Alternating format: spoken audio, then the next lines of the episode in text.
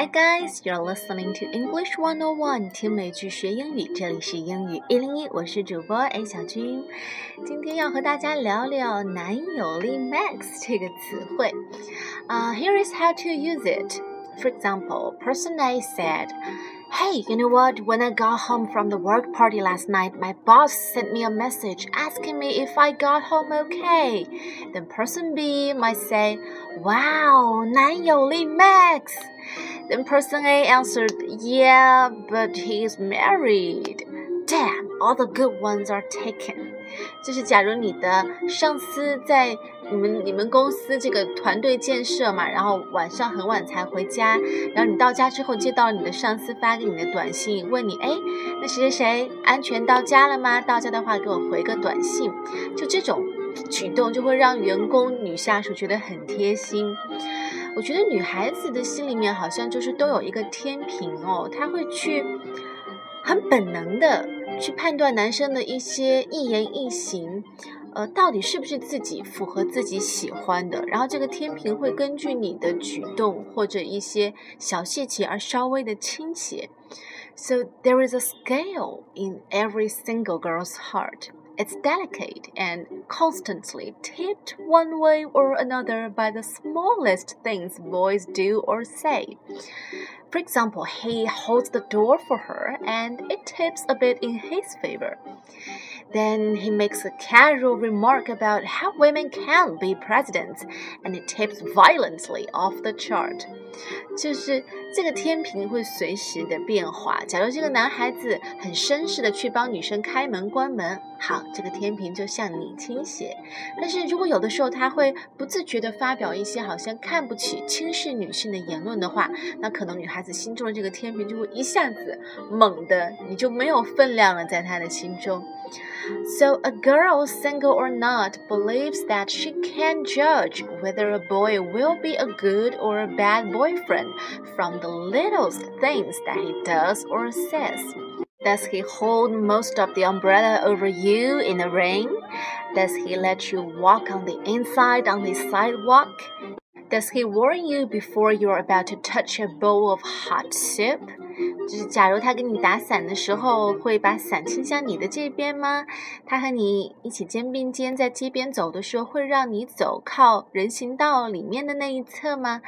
你在呃准备喝热汤的时候，他会提醒你小心烫嘴吗 ？If he does all of the above, then congratulations, he is 男友力 max or boyfriend power max. It is one of those rare occasions where a boy constantly passes such small tests, which indicates so much boyfriend potential. 假如这些他都做到了，那恭喜你哦，很有可能他是一个非常好的做男友的材料 （boyfriend material）。 呃，当然了，有的时候女孩子用来判断男友力是否好的标准会有点奇怪了。Some of the things that might tip the scale to 男友力 max seem a little bizarre, such as always arriving for dates half an hour early in case she needs directions, or always replying to text messages and texting her good night, always picking up things she drops by accident because she can't bend over in a skirt, always having band aids in his pocket for when her heels get blistered and always extending half of his scarf to warm her neck, etc. 比如说啊，男生在约会的时候永远要早到半小时。 比方说，呃，男生要随时身上备着创口贴、邦迪，以免女孩子高跟鞋磨破脚。就这些很暖的小的举动和细节，也许有女孩子就会觉得啊，很有男友力。那说到这里，我们还会说到一个词，就是暖男，对不对？So it literally meaning boy of warmth or sunshine boy. So 暖男 is defined as a man who is friendly, caring, and positive the Chinese Prince Charming.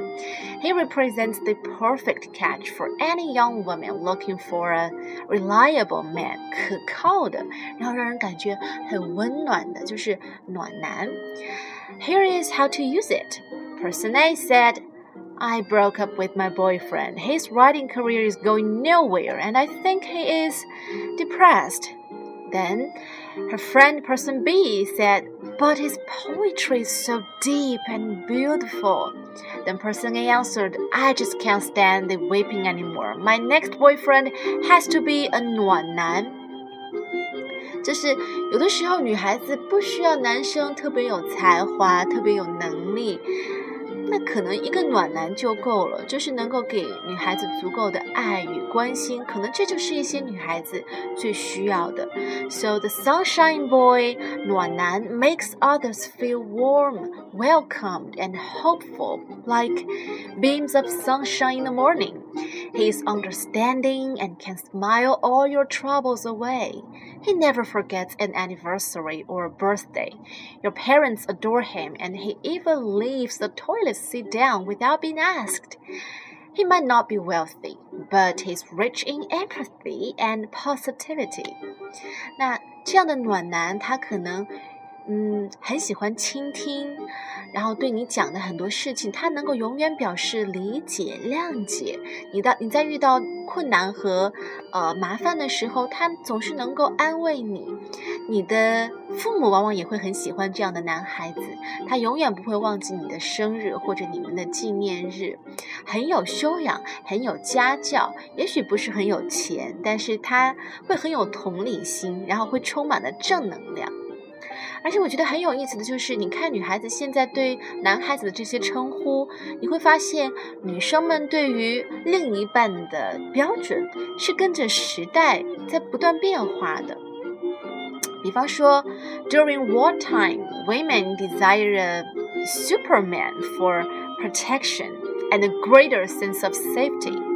And in an economic recession, women might want a sugar daddy for financial security.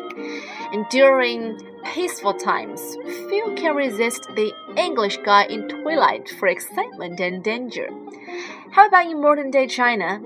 The women folk have spoken, and the answer is Sunshine Boy.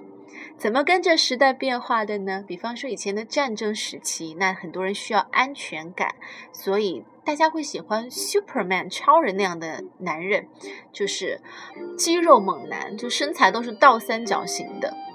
那在经济萧条时期的时候呢，女孩子们就可能会喜欢年纪比较长的男人，Sugar Daddy，就是现在很多小女生会找基本上年纪跟他们爸爸差不多年龄的那种男人来。补补贴他们的经济方面的问题，这种男生就叫做男人，就叫做 Sugar Daddy，就是给女孩子、给小女生糖吃的那种老男人 Sugar Daddy。那在和平时期，社会很安稳，大家的生活很安定，这个时候人们就需要找刺激了。所以，像是吸血鬼这样的，像是 Twilight 这样的《暮光之城》里面的那样的男主角，就会让人觉得啊，跟着他就可以有很多的冒险，有不一样的生活方式。那现在中国女人她们最喜欢的就是 Sunshine Boy 暖男。Nuanans are often compared to warm and joyful things such as rice cookers, teapots, electric blankets, and bone steamers. Those might not be the sexiest of household appliances, but here in China, they are essential and highly desirable. 很多人会把暖男比喻成电饭煲、茶壶、电热毯，就是可能不是什么很豪华的东西，但是你每天都要用，你离不开它，这就是你生活的一部分。平平常常、朴朴实实、简简单单。by cooking hot food for you, putting a coat over you, and drawing hot baths for you. Nuanan warms your body by giving you tight hugs, providing words of encouragement, and listening with eager ears. Nuanan warms your heart.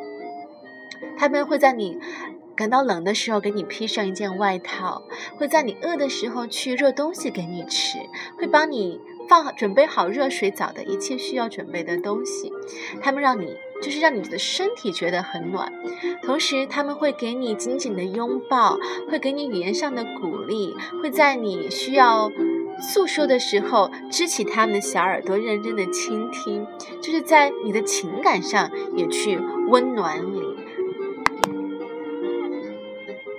这样的男孩子，我觉得应该没有女生会拒绝吧。